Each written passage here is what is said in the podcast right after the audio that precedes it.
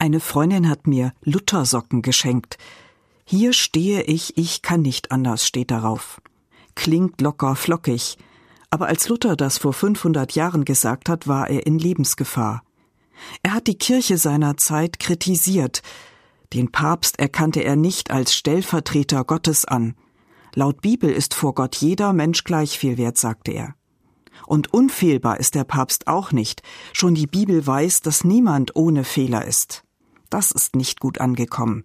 Der Papst schließt ihn aus der Kirche aus. So bestellt der Kaiser ihn zum Reichstag nach Worms ein, 1521. Luther soll sagen, ich habe mich geirrt, was ich geschrieben habe, war falsch. Tut er das nicht, droht ihm der Verlust aller Rechte. Vogelfrei heißt das. Wer ihn ermordet, muss mit keinerlei Strafe rechnen. Und es gab so einige, die ihn gern aus dem Weg räumen wollten. Trotzdem steht Martin für das ein, was er als richtig erkannt hat. Weist mir durch die Bibel nach, dass ich falsch liege, dann widerrufe ich, sonst nicht.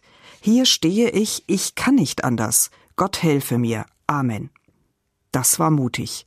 Ich bin beeindruckt und ich frage mich, wo brauchen wir solchen Mut heute?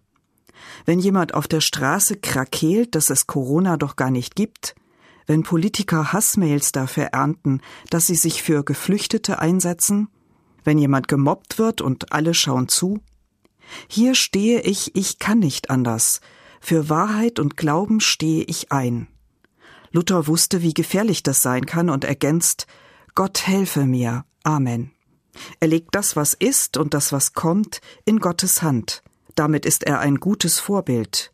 Ja, meine Luthersocken, daran erinnern Sie mich.